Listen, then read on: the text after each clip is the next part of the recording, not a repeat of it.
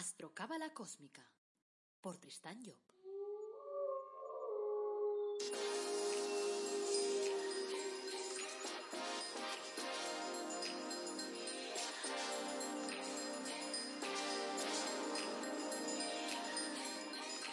Astrocábala Cósmica, episodio 146.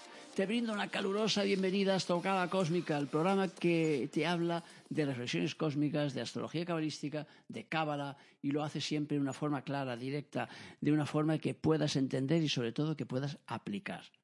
Este es el episodio 146. Es miércoles 28 de julio de 2021. Esto es Reflexiones Cósmicas. Y hoy nos toca hablar del poder del pensamiento. Soy Tristán Job, tu astrólogo, cabalista y escritor cósmico, y llevo más de 30 años trabajando todos estos temas.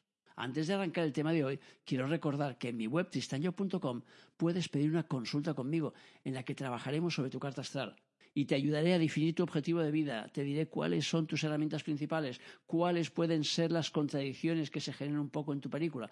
Siempre buscando la parte positiva, eso sí, yo nunca me centro en negativa, así que no me tengas miedo. Hay gente que me dice, oye, ¿y si me encuentras algo malo? Yo no encuentro nunca nada malo, o sea, yo muestro las cosas de una forma distinta. También encontrarás en esa página web productos de crecimiento personal únicos como el árbol de la vida personalizado o tus ángeles de la cábala personalizados que te darán mucha información sobre ti.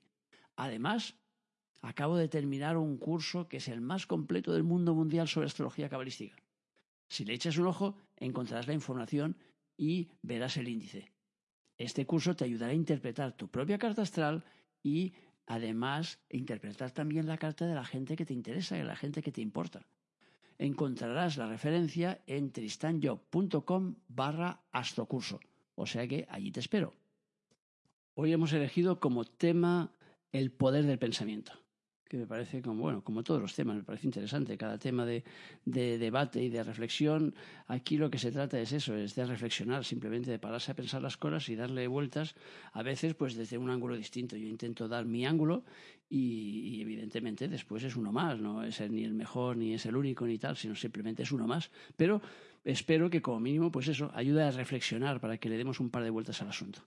A ver, eh, habitualmente lo que hacemos es trabajar en este mundo en el que estamos viviendo, trabajar con las emociones. Las emociones, de momento, son las líderes absolutas de la jugada. O sea que eso no creo que haya ninguna duda, que nadie tenga ninguna duda en ningún apartado del mundo. Es decir, nuestras emociones están muy por encima del pensamiento, muy por encima. Las utilizamos a diario para todas las cosas. Y a menudo o casi siempre, si no es a través del poder de las emociones, o sea, si no es a través de algo que nos gusta, que nos mueve emocionalmente, no nos movemos de sitio, no nos movemos del sofá. O sea que para movernos necesitamos una emoción. Ahora bien, eso no significa que la emoción sea lo más potente que hay, sino es lo más potente que utilizamos. Por lo tanto, estamos utilizando las emociones para mover nuestra realidad. Y está bien, no es que esté mal, porque todo al final acaban siendo pasos en los que nosotros vamos moviéndonos eh, hacia adelante. Entonces, el poder del pensamiento es un poder que está todavía muy por descubrir. Entonces, si nos vamos al árbol de la vida de la Cábala, nos encontramos que tenemos eh, cuatro mundos, o sea, está partido en cuatro partes que llamamos cuatro mundos. Entonces, uno es el que llamamos el mundo de las emanaciones, que estaría formado por Keter, Hoshma, eh, Bina y Geset, que serían los cuatro primeros centros. Después vendría el mundo, de, o sea, el, mundo de las, de las emanaciones es lo que llamaríamos el mundo del fuego, para hablar de una forma más clara y más directa y que sea entendible. Es decir, del impulso. Lo primero que viene siempre en nuestro universo es el fuego, es el impulso, es la fuerza que nosotros lanzamos y lo que nos lanza hacia adelante. Es esa fuerza de voluntad que dice, venga, me tengo que mover, que tengo que hacer esto, tengo que arrancar. Por eso cuando la gente me viene, está atascada y tal, y dice, ¿qué hago? Mueve tu voluntad. Porque la voluntad es el elemento, el primordial, el primero y el que nos pone en marcha. Después de ese mundo de emanaciones viene el que llamamos el mundo de creaciones, que está formado entonces por eh, Geset, Gebura, Tiferet y Netza, que serían los centros, pues el 4, el 5, el 6 y el 7. Y entonces ese es el mundo del agua, es el mundo de las emociones. Por lo tanto, después de ese impulso inicial siempre viene la emoción, que es la que acompaña el impulso. Es decir, nosotros ponemos un proyecto en marcha y le asociamos una emoción. Después de esa emoción, entonces viene después el mundo siguiente, que es el que llamamos el mundo de formación. Ese está formado por el Sefira Netza, por Hot, por Yesot y por Malkut. Es decir, estaría formado por el número, eh, Netza es el 7, pues el 7, el 8, el 9 y el 10. Y entonces ese mundo de formación es el mundo del pensamiento. Y ese es el que está más cerca de la realidad. Es decir, el pensamiento es el que está más cerca de tierra. Por eso cuando nosotros elaboramos una idea, primero empieza siendo un impulso, después le ponemos una emoción, después la tenemos que revestir con el pensamiento, es decir, tenemos que pensar cómo la vamos a elaborar si estamos hablando, por ejemplo, de un negocio, vamos a montar un negocio. Primero es el impulso, quiero montar ese negocio. Después viene la emoción. Entonces dices, vamos, ¿cómo, qué, qué fuerza le voy a poner yo a ese impulso? Después viene el pensamiento, ¿cómo lo voy a hacer? Y después viene finalmente la materialización o sea que lo que llamamos el mundo de acción. Entonces, el mundo de formación, que es el que nos interesa ahora, porque es el del pensamiento, es el que está en tercer lugar, pero es el que está más cerca de la realidad material, porque después ya viene la propia realidad material. ¿Qué quiere decir esto? Quiere decir que si aprendemos a proyectar nuestros pensamientos, aumentaremos exponencialmente los poderes. Es decir, tendremos una gran capacidad para poder plasmar en la realidad aquello que nosotros queremos. Por eso, cuando nos explicaban en el famoso libro aquel del secreto que nos decían, proyecta lo que quieres y lo conseguirás, lo único que es que aquel libro estaba hecho muy a la americana y entonces montaban unos ejemplos como muy megacósmicos. Y entonces te encuentras uno que dice que de golpe se pone a ganar 10.000 euros o 10.000 dólares al mes y tal. A ver, si tú ganas 1.000, ponete a ganar 10.000 al mes, ya puedes proyectar lo que quieras. Que es algo que toque la lotería lo tienes complicado. Porque ese salto cuántico es demasiado grande. Por lo tanto, los saltos tienen que ser acompasados con tu propia realidad. Es como si yo decido ahora apuntarme los 100 metros lisos y correr con Bolt. O sea, no tiene ningún sentido. O sea que el tío me lleva, no sé, 30 años.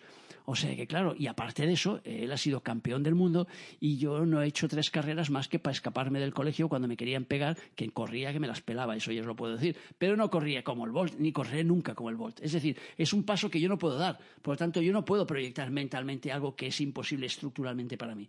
Entonces tengo que saber lo que es posible para mí. Pero, en todo caso, mis posibilidades van mucho más allá de lo que yo mismo imagino.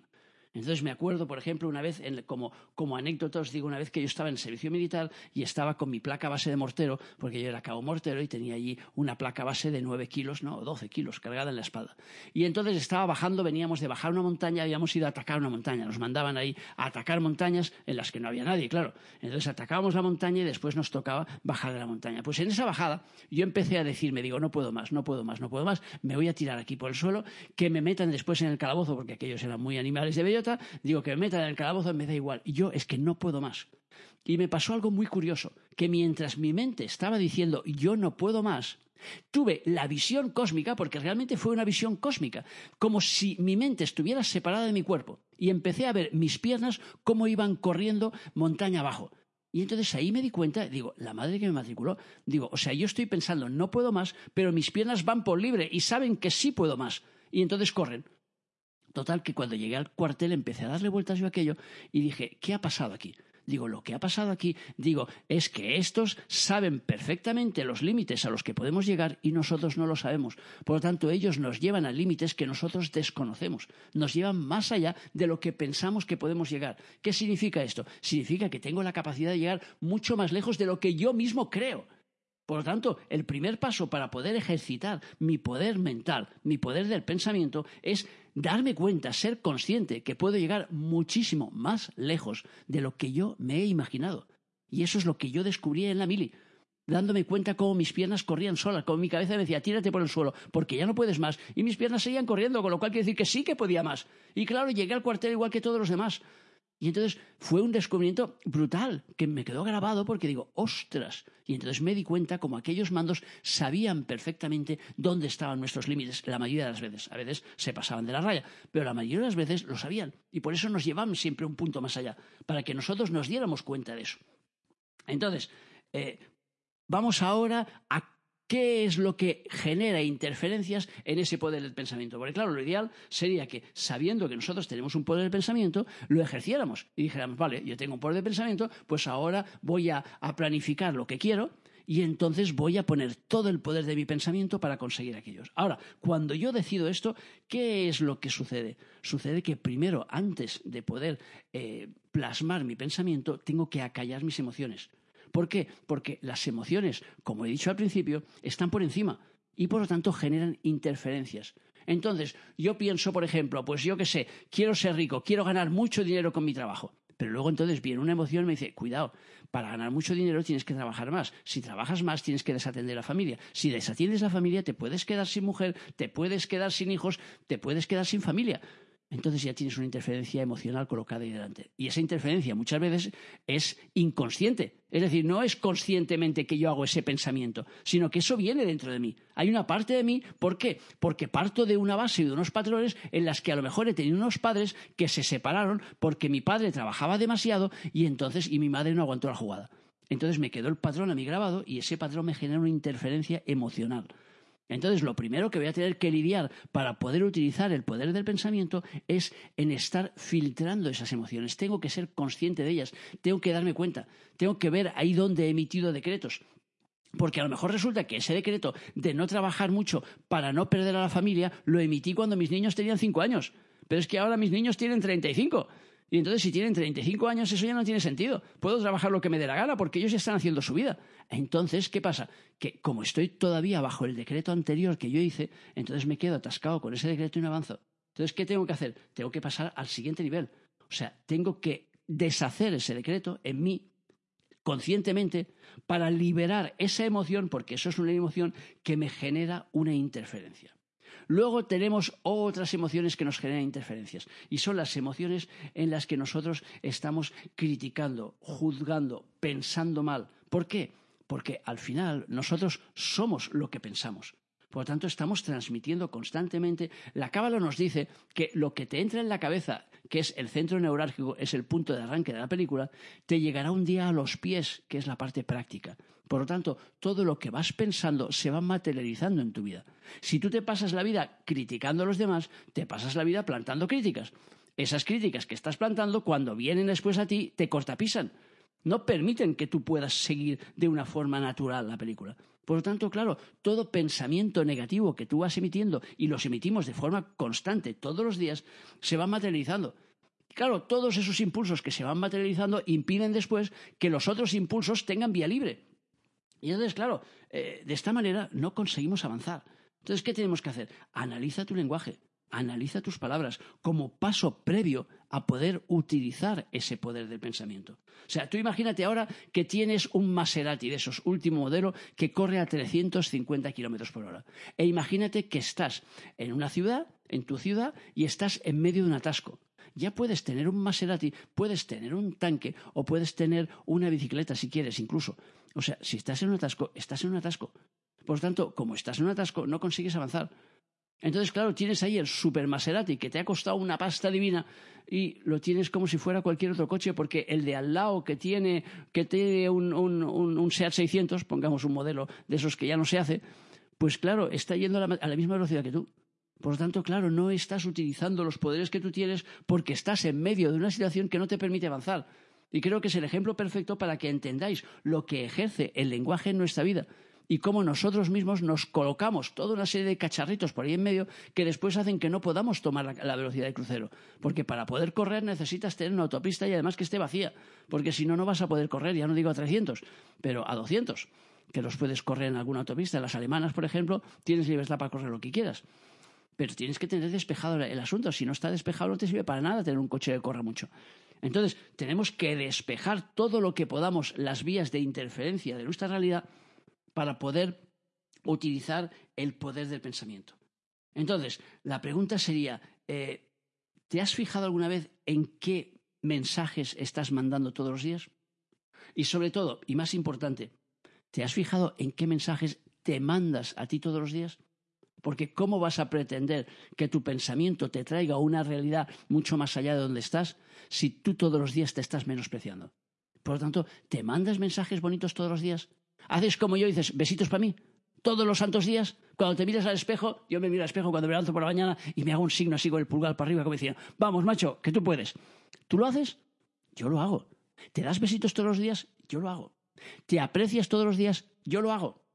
Por lo tanto, te animo a que lo hagas también. Porque ese es el primer lenguaje que tienes que desarrollar, el lenguaje hacia ti. Si tú tienes un mal lenguaje hacia ti, si no te gusta, si no te gusta lo que haces, si te levantas por la mañana y te miras al espejo con esa cara diciendo, ¡buah! ¿Otra vez tengo que ver esa cara? Eh, ay, Dios mío, Dios mío, Dios mío! Así como vamos a avanzar. O sea, no. Lo que tienes que hacer es decirte cosas bonitas todos los días.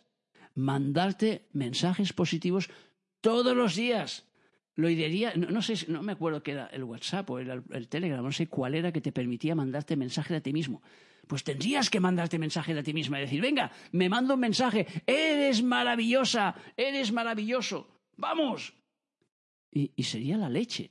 Pero claro, eso, ¿por qué no lo hacemos? Porque no nos han enseñado eso. Entonces, hagámoslo. Y después, después de mandarte mensajes maravillosos a ti, entonces empieza a practicar para mandarle mensajes maravillosos a los demás. A partir de ahí, estarás empezando a limpiar todo el espacio para que tu coche pueda correr a 300, para que tu pensamiento pueda desbordar todos los límites que le has puesto hasta ahora, para que puedas ejercer en tu vida ese poder del pensamiento.